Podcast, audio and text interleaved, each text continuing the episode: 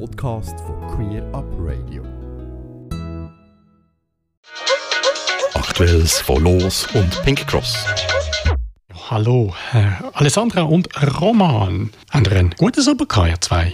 Ja, also äh, ich hatte einen wunderschönen Sommer gehabt mit ganz vielen Prides und dann auch noch ein bisschen Sommerferien mit auch noch Prides. Ähm, aber ich glaube, das gehört ein bisschen zu unserem Leben dazu als organisierte Queers. Ich hatte einen sehr schönen Sommer. Gehabt. Ich durfte äh, wirklich lange Ferien genießen und ähm, erholen und Energie tanken und Sonne tanken und das war wunderschön. Gewesen. Alessandra, du hast das Stichwort Pride schon erwähnt. Ein Sommer mit vielen tollen Prides. Was ist so euer Fazit? Mhm. Ähm, ich ziehe jetzt eher ein schönes Fazit. Ich finde es mega, mega toll, dass jetzt Prides an allen Ecken und Enden wieder so aufploppen und neu entstehen mit mega motivierten OKs, mit mega tolle Anliegen und alle sind auch ein bisschen anders organisiert. Das heißt, man findet auch ein bisschen die Prides, die einem vielleicht ein bisschen näher sind und kann dann dafür auch mal auf andere verzichten. Also das ist sicher etwas mega Schönes, dass, dass wir so sichtbar sind und dass wir unsere Anliegen jetzt auch an diesen Demonstrationen immer wieder und in der ganzen Schweiz haben können platzieren und dann gibt es natürlich auch ein bisschen Kehrseiten von dem, oder? Also die Sichtbarkeit, die führt auch dazu, dass es mehr Vulnerabilität gibt, dass dann halt auch mal äh, ein SVP kommt, ein Video drehen und das ist halt dann leider auch das, was passiert.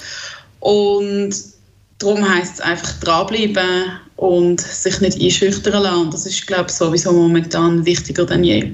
Neben der Pride ist trotz Sommerzeit in den letzten zwei Monaten noch einiges passiert in lesbisch-schwuler Hinsicht.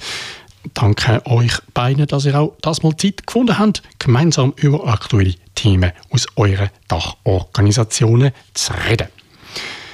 Eine erfreuliche Nachricht hat uns vor ein paar Wochen erreicht, nämlich endlich hat Swiss Medic es geschafft, die Blutspenderegeln anzupassen. Ja, Roman, was bedeutet das genau? Das ist jetzt wirklich ja, ein bisschen Zangengeburt gewesen. Sehr lang und lang sind wir dran, äh, versuchen dort eine Änderung hinzubringen und jetzt endlich, genau, hat Swissmedic entschieden, dass man äh, Männer und Sex mit Männern eben nicht mehr weiterhin diskriminieren sondern dass man da jetzt für alle die gleichen Regeln hat. Äh, Regeln, die meiner Hinsicht nach sehr streng sind, aber ähm, durchaus legitim. Man kann das so machen. Ziel soll natürlich sein, dass die, die Blutprodukte ähm, möglichst, möglichst sicher sind, möglichst ein kleines Risiko hat, äh, dass sie irgendwie auch, ja, dass sie halt Sachen vortrühren oder Krankheiten übertragen werden könnten. Und, aber ich glaube, für uns ist schon ein, ein riesengroßer Erfolg, halt einfach, dass wir jetzt nach so vielen Jahren Kämpfen und Aktionen und Petitionen endlich jetzt erreicht haben, dass wir die gleichen Regeln haben wie alle anderen auch. Ein Thema, das wir auch schon angesprochen haben in unserem Austausch, ist eine Ruhestätte, die es in Zürich gibt. Am vergangenen 7. September ist jetzt ein sogenanntes Regenbogengrabfeld eingeweiht worden auf dem Zürcher Friedhof Silfeld. Maßgeblich beteiligt war auch die Los. Alessandra, kannst du uns auch zu dem Thema noch ein paar Worte sagen? Die wichtigen Daten und wenn alles was passiert ist, hast du alles schon gesagt. Das Regenbogen-Grabfeld ist eingeweiht worden und vielleicht mehr noch so der emotionale Teil zu dem. Also ich glaube, das ist für viele queere Menschen, die älter werden, ein grosses Thema und auch die Frage von, wie, wie gedenken wir an eine Generation, die vielleicht dann auch mal nicht mehr da ist, ähm, nimmt halt das Projekt so wunderschön auf und darum ist die Los dort auch sehr stark dabei, weil es uns wichtig ist, eben auch für alle Generationen irgendwie die Sichtbarkeit und das Gedenken zu schaffen und dort auch einfach wirklich dafür zu sorgen, dass wir uns sieht und auch nicht vergisst. Und das ist auch an der Eröffnungsfeier sehr schön gewesen. Und wir haben dort auch noch viele jüngere queere Menschen davon berichtet, dass es für sie wie auch berührend war und irgendwie so zu sehen, wie sich halt die Community organisiert, vom Leben bis in den Tod, wo halt auch eine Realität ist. Der Tod ist jetzt nicht etwas, wo man gross feiern feiern. Hingegen haben am 26. August in Winterthur können und zwar hat den Pink Cross ihres 30-Jahr-Jubiläum gefeiert. Über 200 Gäste und auch einige Prominenz ist darunter. Roman, würdest du das Fest zusammenfassen?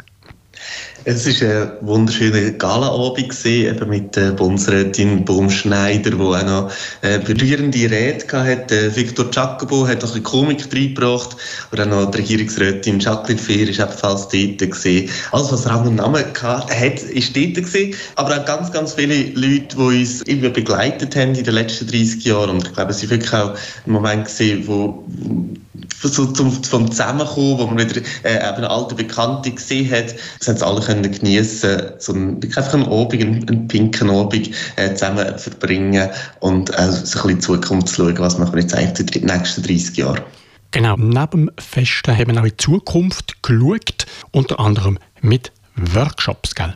Genau, wir haben dort äh, die ersten Ergebnisse unserer Umfrage vom Frühling diskutiert, ähm, gemeinsam angeschaut und die werden eigentlich zusammen mit den, mit den Ergebnissen aus der Diskussion und eben aus der Umfrage, die werden jetzt im, im Herbst äh, noch, noch veröffentlicht. Ich finde, es sind wirklich auch sehr fruchtbare Diskussionen dort entstanden. Soweit ein Blick zurück. Wechseln wir zu alles, was noch ansteht beziehungsweise die gerade aktuell am Laufen sind, nämlich eine Ausstellung noch bis am 8. Oktober im Stadtmuseum Aarau. Da werden Fotografien von der Sabine Wunderlin ausgestellt. Sabine Wunderlin ist für die Los eine nicht unbedeutende Person, gell, Alessandra? Absolut. Unsere Co-Präsidentin Nadja Herz bezeichnet Sabine immer als unsere Hoffotografin. Also Sabine begleitet los, aber eben auch ganz viele feministische Bewegungen und vor allem eben auch lesbische Bewegungen. Seit sehr langer Zeit auch mit der Kamera. Sie ist ja Pressefotografin ihr ganzes Leben lang. Das kann sie, glaube ich, nicht mehr ablegen. sie hat immer noch eine Kamera in der Hand. An jeder Los-GV gibt es fantastische Fotos von ihr. Und sie hat wirklich, und das sieht man eben auch in dieser wunderbaren Ausstellung im Stadtmuseum Aarau, so viele Menschen und so viele Bewegungen begleitet mit der Kamera und eben auch dokumentiert, was ja etwas ist, was gerade bei der Lesbenbewegung ein grosses Thema ist. Wie sind wir dokumentiert, wie sichtbar sind wir? Und ähm, darum würde ich euch also auch die Ausstellung unbedingt empfehlen, zum zu schauen. Sie ist nicht riesig, äh, Aarau ist aber wahnsinnig herzig. Man kann dann auch noch in ein Kaffee gehen oder sonst etwas machen dort. Aber es ist wirklich auch ja, äh, eine wunderbare Geschichte. Und wenn man es nicht in die Ausstellung schafft, kann man auch das Buch, das zusammen mit der Ausstellung rausgekommen ist, sich anschaffen. Dort hat es auch ganz viele eben Bilder drin von allen möglichen Zeiten von der Sabine ihrem Arbeiten.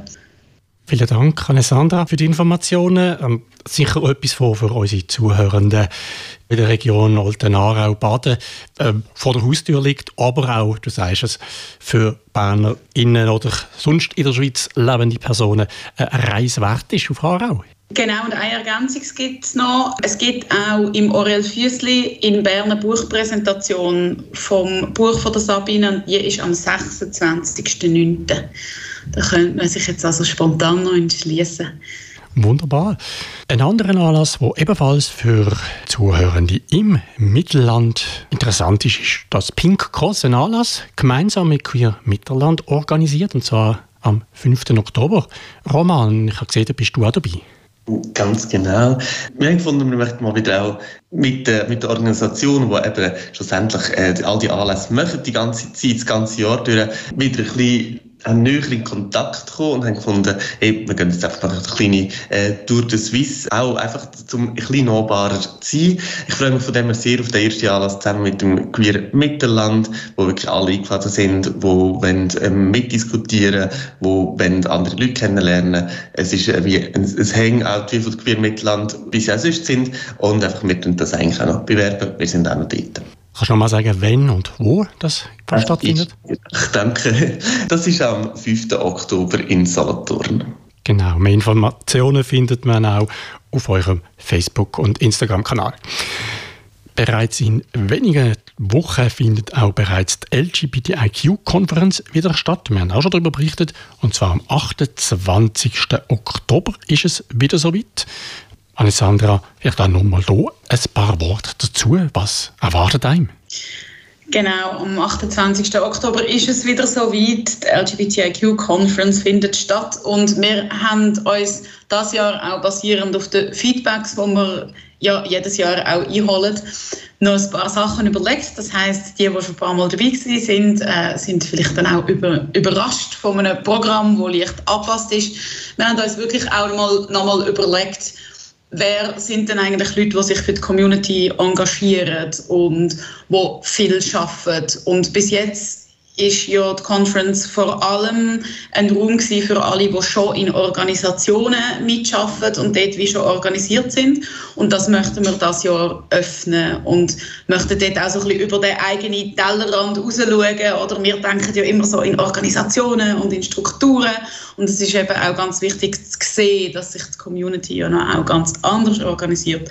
Darum eben schaut euch das Anmeldeformular auf der Webseite an, Dort könnt ihr schauen. Ihr seht auch, wir müssen vielleicht noch die eine oder andere Frage beantworten. Das dient aber einfach uns dazu, dass wir können schauen, ob wir wirklich für alle Platz haben und das, ja, da freuen wir uns jetzt drauf, dass wir auch ein bisschen mehr versuchen, nicht immer nur von uns aus zu denken, sondern wirklich auch nochmal aufzutun, alle einzuladen. Wir werden wunderbare Keynotes haben, wir werden auch noch einen Marktplatz haben, das heißt die Idee ist, dass wir nicht einfach immer nur in einem Workshop sitzen, sondern auch noch so einen grossen Teil haben, wo wir wie alle zusammen unsere Skills zeigen, Zeit teilen, vielleicht etwas mitbringen, eine Frage, ein Anliegen oder einfach eine Idee, die wir diskutieren wollen und dass wir uns jetzt da auch dann noch ein bisschen lockerer äh, können zu gewissen Sachen austauschen. Und wichtig ist natürlich auch, nach der Conference ist die Community Night, also auch wenn ihr keine Lust oder keine Zeit habt zum tagsüber euch in Workshops austauschen, dann könnt ihr auch einfach zu Abend an die Community Night kommen, euch dort ein Ticket kaufen und einfach einen schönen Abend mit tollen Performances und einer guten Nacht genießen. Das ist natürlich auch immer sehr willkommen, dass die, die vielleicht tagsüber nicht können, am Abend noch vorbeischauen. Sehr schön. Und ein weiterer Anlass oder eine Veranstaltung, die ihr gemeinsam organisiert, sind Selbstverteidigungskurs. Wir haben auch hier schon darüber berichtet und da gibt es noch freie Plätze, richtig?